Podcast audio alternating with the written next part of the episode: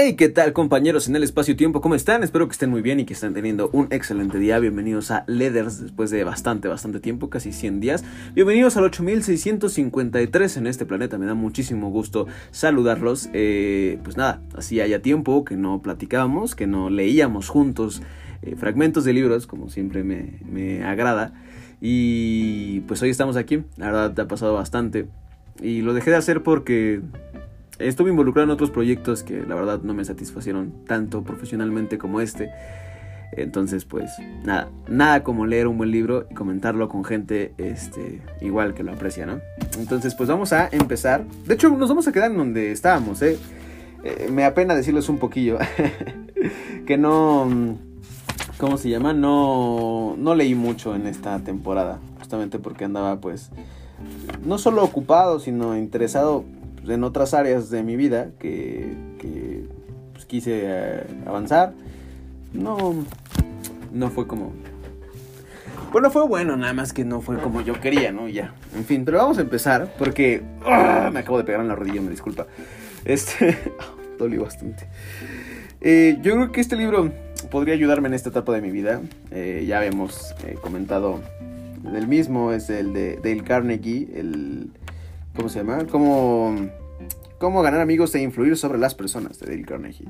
De hecho, la última vez que leímos nos quedamos eh, a punto de empezar el prefacio. Y vamos a ver hasta dónde avanzamos en este prefacio, donde sea coherente acabar. ¿Cómo fue escrito este libro y por qué? Durante los últimos 35 años, las empresas editoriales de los Estados Unidos han impreso más de un quinto de millón de obras diferentes. Muchos de esos libros eran atrozamente tediosos y muchos fueron fracasos financieros. ¿He dicho muchos? El presidente de una de las mayores editoriales del mundo me confesó que su compañía, después de 75 años de experiencia editorial, todavía pierde dinero con 7 de cada 8 libros que publica. ¿Por qué entonces ha tenido la temeridad de escribir otro libro? Y después de escribirlo, ¿por qué se ha de molestar usted en leerlo? Preguntas justas ambas y trataré de contestarlas. A fin de explicar con precisión cómo y por qué fue escrito este libro, he de repetir desgraciadamente algunos de los hechos que ya se han leído en la introducción de Lowell Thomas. Desde 1912 vengo dirigiendo cursos educativos para hombres y mujeres de negocios y profesionales en Nueva York. Al principio dirigí cursos sobre oratoria pública solamente, cursos destinados a preparar a los adultos mediante la experiencia, a pensar por sí solos y expresar sus ideas con mayor claridad, mayor efectividad y mayor soltura tanto en conversaciones de negocios y como ante grupos más numerosos. Pero gradualmente, a medida que pasaban los años, comprendí que por mucho que estos adultos necesitaran un aprendizaje para hablar en forma efectiva, necesitaban aún más el aprendizaje en ese bello arte de tratar con la gente en los negocios y en los contactos sociales de todos los días. Comprendí también gradualmente que yo mismo necesitaba ese aprendizaje. Al recordar ahora esos años, me aterrorizaba advertir mis frecuentes faltas de tacto y de comprensión. Cómo lamento no haber podido tener en las manos un libro como este hace 20 años. Qué don tan inapreciable habría sido. Tratar con la gente es probablemente el mayor problema que se afronta, especialmente si, si se es un hombre de negocios. Sí, y también si se es un contador, una dueña de casa, un arquitecto o un ingeniero. La investigación y el estudio realizado por hace pocos años bajo los auspicios de la Fundación Carnegie revelaron un hecho muy importante y significativo. Un hecho confirmado más tarde por los estudios adicionales efectuados en el Instituto Carnegie de Tecnología. Estas investigaciones demostraron que aún en los ramos tan técnicos como la ingeniería, alrededor del 15% del buen éxito financiero de cada uno se debe al conocimiento técnico y alrededor del 85% se debe a la habilidad en ingeniería humana, a la personalidad y la capacidad para tratar con la gente. Durante muchos años dirigí cursos en el Círculo de Ingenieros de Filadelfia y también en la rama de Nueva York del Instituto Norteamericano de Ingenieros Electricistas. Por mis clases han pasado probablemente más de 1500 ingenieros. Fueron a ellas, fueron a ellas porque comprendieron finalmente al cabo de años de observación y experiencia que frecuentemente los hombres mejor pagados en el ramo de la ingeniería no son los que conocen más de ingeniería. Por ejemplo, se puede contar con los servicios simplemente técnicos de un ingeniero, un contador, un arquitecto o cualquier otro profesional a razón de 25 o 50 dólares por semana. El mercado está siempre repleto de ofertas, pero el hombre que dispone de conocimientos técnicos más la capacidad para expresar sus ideas, para asumir la dirección y para despertar entusiasmo entre los hombres, ese hombre tiene asegurada una ganancia mayor. Perfecto, como ven. déjenme nada más anotar aquí. Ahora sí traigo un lapicito. bueno, para quien no lo sepa, antes cuando empezaba estos podcasts se me olvidaba siempre traer un, este, un lápiz, porque con ellos marco en donde me quedo. Y ya, 8653. Interesante, ¿no? Este, como dice Dale Carnegie, puedes saber mucho de tu ramo y de lo que haces, pero al final son las habilidades, creo que ahora se llaman habilidades blandas, estaba leyendo un artículo del financiero al respecto. Pero mm, eh, sí, ¿no? Estas habilidades para tratar con la gente las que te llevan a un mejor lugar. Definitivamente en esta época muy solitaria de mi vida, este libro me va a hacer mucho bien y espero que a ustedes también. Pero bueno, terminamos ahora con Dale Carnegie y pasemos a... Nada más déjenme ver con qué este, marco mi libro. Denme un segundo. Eh, pero bueno, o sea, no voy a detener. De todos modos, como les... Se me está cayendo aquí el estudio. Como les comento, pues... Eh, como al ser amigos e influir sobre las personas es un libro muy, muy renombrado y no he escuchado a alguien decir que se ha vuelto obsoleto, más bien he escuchado decir que se ha vuelto mucho más útil, entonces, pues eso, ya lo estaremos analizando y me dará mucho gusto hacerlo con ustedes. Pasemos ahora a el libro de los porqués. Eh, como dice el título, las verdaderas respuestas insólitas, extrañas pero indiscutibles sobre el mundo animal, los misterios científicos, las costumbres sociales y los avances tecnológicos. Aquí nos quedamos. Perfecto. ¿Por qué se le dan golpecitos a la jeringuilla? Para preparar una inyección, hablando en el podcast pasado de report de inyecciones, para preparar una inyección se clava la aguja de la jeringuilla en el frasquito que contiene el fármaco. Se pone este boca abajo y se va estirando lentamente del émbolo hasta obtener la dosis deseada. En este proceso es inevitable aspirar también una pequeña cantidad de aire. Si la inyección es intravenosa, hay que tener precaución de no inyectar este aire, pues si se trata de una burbuja de tamaño considerable o de varias pequeñas juntas, podría causar un embolismo gaseoso, esto es, el bloqueo de un vaso sanguíneo de pequeño tamaño. Y esto puede ser grave según, según cuál sea el vaso afectado y su ubicación. No hay que alarmarse en exceso, pues habría que inyectar un volumen de aire equivalente al de varias jeringuillas para provocar un embolismo mortal, pero sin duda no está de más eliminar el aire, de, la jeringuilla y evitar posibles molestias o complicaciones. Cuando la aplicación es intramuscular no existe el riesgo de bloqueo, pero si la dosis debe ser precisa. La presencia de burbujas de aire puede desvirtuarla, así que también conviene eliminar el aire antes de inyectar. Por esa razón, a la hora de aplicar una inyección, se pone la jeringuilla en alto y se le dan unos golpecitos secos en el dedo con el dedo, perdón. Al dar estos pequeños toques lo que se provoca es que las burbujas que son menos densas que el líquido asciendan hasta que el aire quede próximo a la aguja y por debajo la solución con el y por debajo la solución con el fármaco. Luego basta con empujar el émbolo para eliminar el aire que habrá sido totalmente expulsado cuando empiece a salir el líquido. Perfecto, ya sabemos por qué eh, golpean la jeringuilla y sacan el aire cuando nos inyectan y lo que nos puede pasar en todo caso de que no lo hagamos. Entonces, aguas, chavos, chavos. Pasemos ahora a eh, Humano, demasiado humano, de Friedrich Nietzsche. Ya extrañaba este libro, eh, debo confesarles. Luego tiene esas frasecillas así como. como. buenas. Que dices, ah, órale, esto fue escrito hace bastante tiempo. Dice: Promesas de la ciencia. La ciencia moderna tiene por fin tanto el menor dolor posible como la más larga vida posible. Por consiguiente, una especie de felicidad eterna, a la verdad muy modesta en comparación de las promesas de las religiones. Una especie de felicidad eterna. La ciencia moderna tiene por fin tanto, tanto el menor valor posible como la, la más larga vida posible. Por consiguiente, una especie de felicidad eterna, a la verdad muy modesta en comparación de las promesas de las religiones.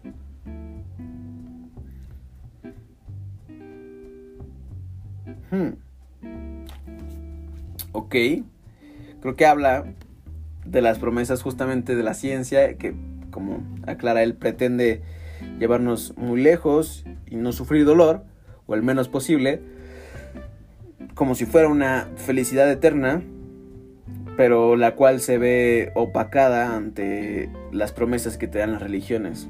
Sin embargo, es la a la que más fácil tenemos, eh, ¿cómo se puede decir? Alcance, ¿no? Eso. Nietzsche habrá sido... No, ya escuché, bueno, en realidad los fragmentos que hemos leído antes nos dicen que no era tan religioso, pero... pero, o sea, bueno, no religioso, sino más bien como no tan creyente, pero si hay algún literato que me pueda expresar eh, qué quiere decir Nietzsche en, este, en esta frase, se lo agradeceré. Y bueno, continuemos. Para eso es este libro, ¿no? Bueno, para eso es este podcast más bien, para leer los libros y, eh, ¿cómo se puede decir? Analizarlos y estudiarlos de manera conjunta. Ay, denme un segundo que se me olvidó poner el marcador. 8600, 8000, no, 8600 rayos. 8653. Es que el último que tengo aquí publicado es 8416. Fueron más de 100 días. Oh, Ahora pasemos a las constantes universales, magnitudes inamovibles en un universo cambiante de la colección Un paseo por el cosmos. Vamos a buscar dónde me quedé. Ahí estaba cerca de terminarlo, perfecto. Y. Ah, efectivamente. la constante de estructura fina, de Gabón a los cuásares. Como se trata de la constante que se mide con mayor precisión, parece ser el parámetro fundamental ideal para detectar posibles pequeñas variaciones.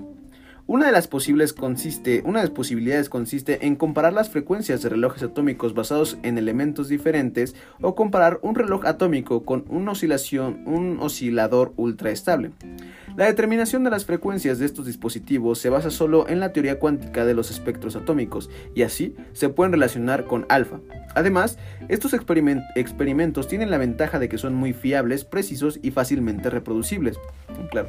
Su inconveniente mayor es la dificultad de mantener las condiciones óptimas de las observaciones durante mucho tiempo, por lo que las cotas obtenidas se refieren a la posible variación instantánea de la constante de estructura fina. El experimento más largo realizado hasta ahora duró dos años. Se compararon dos relojes atómicos, uno de cesio y otro de rubidio, para observar posibles desviaciones en sus oscilaciones. Se dedujo que la variación relativa de la constante de estructura fina es de una fórmula muy extraña que no puedo decir por año. Un resultado que es compatible con cero, lo que significa que en la actualidad el valor de alfa permanece constante. Para considerar periodos de tiempo más largos hay que recurrir a, métodos geológicos. En Noclo, Gabón, existe un yacimiento de uranio en el que hace unos 2.000 millones de años se produjeron reacciones nucleares de fisión. En 1976, el soviético Alexander Hatter pensó que podría averiguar cómo se produjeron estas reacciones de fisión en el pasado. Analizó las abundancias isotópicas de los distintos núcleos y se dio cuenta de que los isótopos de otro elemento químico, el samario, indicaban algo especial. En la naturaleza existen el samario menos 149 y el samario menos 147, con una abundancia relativa de 0,9 a 1. Sin embargo, en el regimiento de Oclo esta proporción es de 0.02 a 1, es decir, que hubo una disminución enorme del isótopo samario 149. Como ninguno de estos isótopos se produce en una reacción de fisión, Sky Yatter asoció esta disminución con la producción de neutrones en, la, en las reacciones de fisión pues un núcleo de samario 149 podría capturar un neutrón y convertirse en samario 150. Lo interesante es que esta captura de neutrones es lo que se llama reacción resonante. Esto quiere decir que se produce con mucha más probabilidad cuando la energía comunicada por el neutrón lleva al sistema un valor preciso de la energía de excitación del samario 150. ya, le cambié el nombre como 15 veces. Mm, inició un estudio bastante complejo y delicado en el que necesitaba conocer muchos datos. Uno de ellos es la temperatura a la que se encontraba la beta y dedujo su valor indirectamente a partir de las abundancias de otros elementos producidos en la fisión. La energía de resonancia, es decir, aquella en la que la absorción se produce con una gran probabilidad, es muy sensible al valor de la constante de estructura fina. Schachter dedujo que una estimación del rango de posibles variaciones y se concluyó que la variación relativa de la constante de estructura fina es de más menos 1 por 10 a la menos 17 por año. Otros científicos refinaron estos análisis y cálculos y también obtuvieron un valor compatible con cero. Para poder decir algo, para poder para decir algo más hay que reducir tanto como se pueda las indeterminaciones de las medidas. Vamos a dejarlo ahí. 8653. A ver, el libro hace mucho que no lo leemos, pero habla de las constantes universales y de esas magnitudes justamente en el universo que se han mantenido durante siglos y siglos y siglos y que parecen regir las leyes de nuestro universo, ¿no? No me acuerdo bien porque hace más de 100 días que leí este libro, pero eh, le iremos dando forma, ¿no? Además de que sé que la lectura de estos libros tal vez yo no la entiendo tan profundamente, pero sí la disfruto y la disfrutarán más aquellos eh, ingenieros científicos que nos estén escuchando. Así que por mí, excelente. Porque ahora vamos a pasar con los psicólogos. vamos a leer Entrena tu mente de Mark Freeman, 20 pasos para mejorar tu salud mental y tomar el control de tu vida. Vaya que hace falta en estos tiempos, muchacho. Y nos quedamos con un ejercicio que no hicimos, vaya. Horario genial, ejercicio. El horario genial se trata de hacer cosas que te ayudan a ser feliz y saludable sin importar cómo te sientes o qué está pasando en tu vida. Siempre puedes echarte porras, no es algo que haces después de conseguir un sentimiento especial o alcanzar un punto particular en tu vida. Empieza a hacerlo ahora mismo. El horario genial es una, es una forma simple de ayudarte a practicar ser tú, lo cual es maravilloso. Aquí cómo hacerlo. 1. Saca tu calendario, agenda física o abre tu horario digital. Asegúrate de hacer este ejercicio con algo que ya usas. Si no programas eventos, toma algunas notas adhesivas para pegar en un lugar visible. También busca hojas o pedazos de papel para hacer una lluvia de ideas. 2. Sopesa tus valores. Revisa tu ejercicio del inventario ideal, considera cuáles son las experiencias que tienes en la vida con Considera con cuáles experiencias que tienes en la vida te involucras más o te hacen sentir muy feliz. Em, en capítulos anteriores está esta parte del inventario ideal. Número 3. ¿Qué tipos de acción apoyan a cualquiera de ellas? ¿Qué actividades te ayudan a sentirte feliz y saludable? ¿Qué disfrutas hacer siempre? ¿Qué desearías hacer más seguido? Tal vez quieras escribir tus respuestas en un pedazo de papel para crear una lluvia de ideas. Anota todo lo que se te ocurra, solo sácalo de tu cabeza y ponlo en papel. Número 4. De las actividades que escribiste, elige una que disfrutes solo porque sí. Asegúrate de que sea algo que puedas hacer. 5. Comprométete a realizarla una vez al mes. Agéndala. ¿Cómo lograrás que esto pase, eh, esto pase a ser, esto sea parte regular de tu vida? Perdóname. 6. Hazlo. Y 7. Sigue agregando actividades a tu horario general conforme te demuestres que puedes hacer cosas que disfrutas. No por controlar tus sentimientos o para obtener cosas, sino como una expresión de quién eres. Eso mero. Háganlo. Horario genial. Se los digo porque aquí estoy yo. Aquí estoy yo intentando este podcast otra vez, porque me encanta leer y me encanta compartir con ustedes ideas y conocimiento.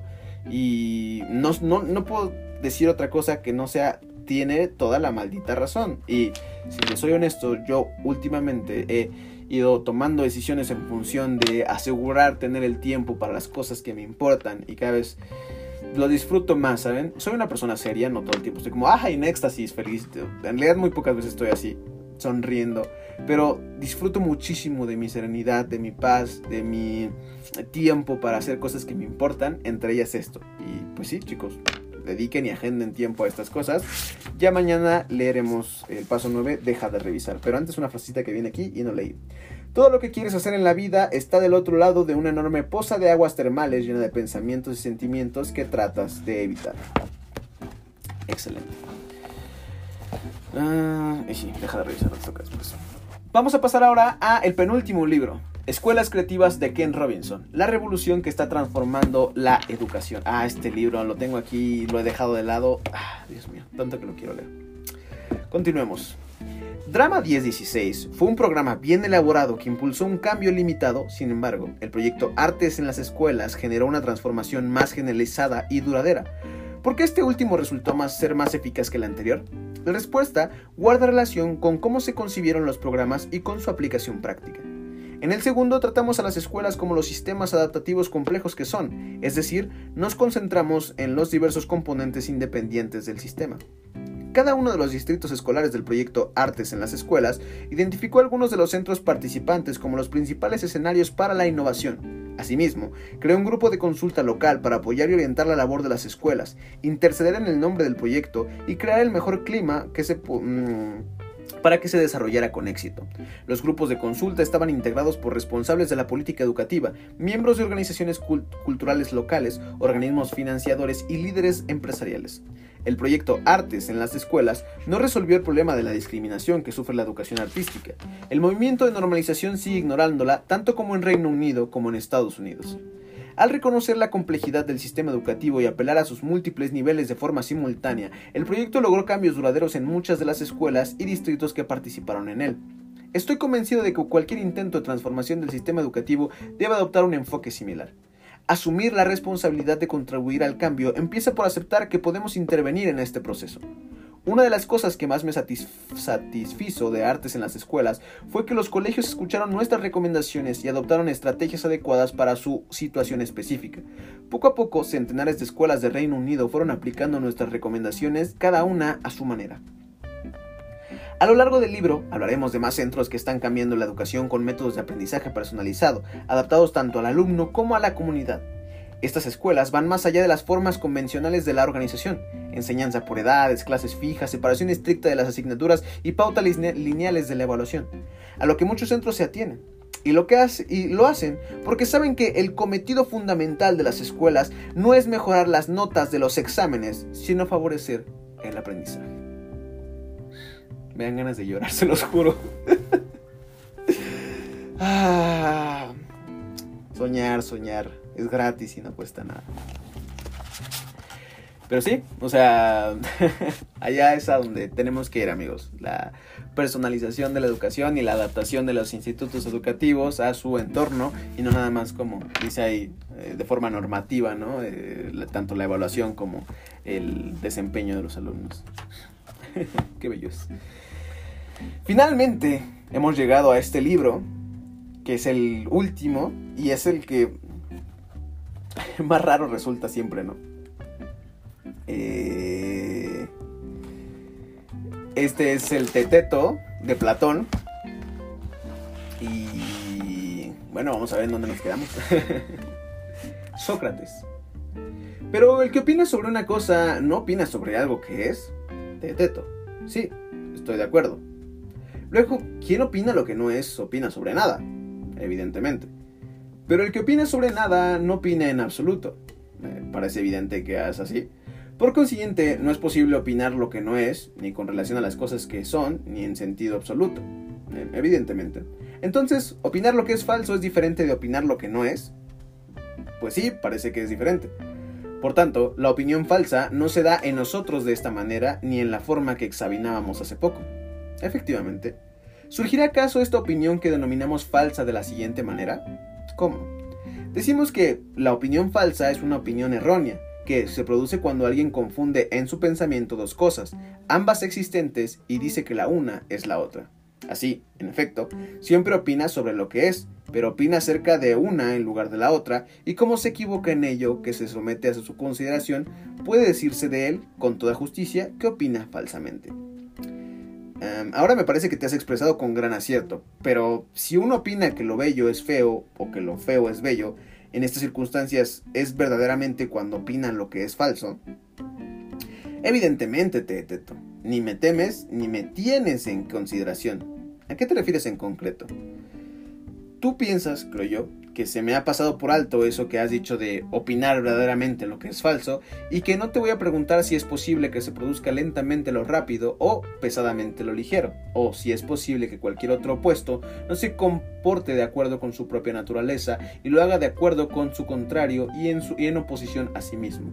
Así es que dejo esto a un lado para que tu confianza no sea en vano, pero ¿Te satisface como dices que opinar falsamente consiste en opinar erróneamente? ¿Sí? Entonces, en tu opinión, ¿es posible tomar mentalmente una cosa por otra y no por lo que ella es? Pues sí, ciertamente. Y cuando la mente hace esto, ¿no es necesario que piense en ambas cosas o en una de ellas? Sí, efectivamente, es necesario que piense en ambas a la vez o en una después de la otra.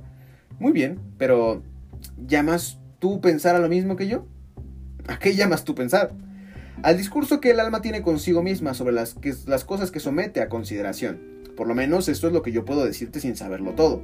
A mí, en efecto, me parece que el alma, al pensar, no hace otra cosa que dialogar y plantearse ella misma las preguntas y las respuestas, afirmando unas veces y negando otras. Ahora bien, cuando se decide su resolución es manifiesta, y aunque ésta se produzca con más o menos rapidez, mantiene ya sus afirmaciones y no vacila, de ahí que la consideremos una opinión. En conclusión, el acto de opinar yo lo llamo hablar, y a la opinión un discurso que nos expresa ciertamente ante otro ni en voz alta, sino en silencio y para uno mismo. ¿No te parece a ti? Mm, sí. Por consiguiente, cuando uno opina de una cosa que es otra, al parecer no hace sino decirse a sí mismo que lo uno es lo otro. Naturalmente. Procura recordar entonces si alguna vez te has dicho a ti mismo que lo bello sea en verdad feo o que lo injusto sea justo. En resumen, examina si en alguna ocasión te has propuesto convencerte a ti mismo de que una cosa sea en verdad otra o si sucede todo lo contrario, y nunca, ni en sueños, te has atrevido en absoluto a afirmar para tus adentros que lo impar puede ser par o cualquier otra cosa por el estilo. Tienes razón. a veces siento que Teteto ya nada más le da el aire a Sócrates, a Sócrates. Así como de, sí, sí, sí, claro, este, efectivamente. Pero no, en esa época sí se acostumbraba a pensar a profundidad y razonar las cosas este, a detalle, ¿no? pero nada. Ay, Dios mío, cómo me encanta leer, pero me deja todo así como tontito. O sea, prefiero al final termino como cansado. Porque, perdón, pues es una actividad cerebral, ¿no? De todos modos, o sea, sí requieres un esfuerzo para entender estas cosas. Em, y nada, llegamos al final de este podcast de Leathers. Vamos a hacer el pequeño resumen que hacemos siempre al final del podcast. Y empecemos con Dale Carnegie. Eh, Dale Carnegie en cómo ganar amigos e influir sobre las personas, en donde nos platicaba justamente el por qué se hizo este libro, ¿no? Por qué, cómo se dio cuenta de que los profesionales, más allá de su área, tienen un ingreso mucho más grande y unas posibilidades más amplias de conseguir el éxito si tienen estas habilidades blandas que ahora llamamos o interpersonales. Entonces es hora de seguir con este libro.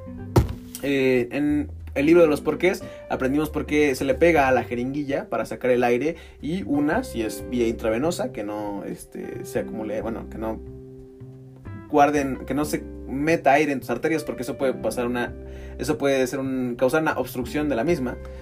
Y este, bueno, que no es necesariamente mortal, que se necesitaría como mucho, pero pues hay que tener precaución.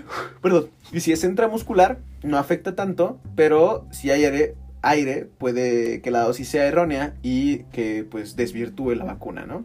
Entonces, pues eso, por eso se le golpea la jeringa. En Nietzsche, eh, Nietzsche nos planteó nada más las promesas de la ciencia y nos comenta cómo no son nada en comparación con las promesas de la religión, sin embargo, pues es la promesa a la que más cerca estamos, ¿no? A la que de hecho tenemos acceso.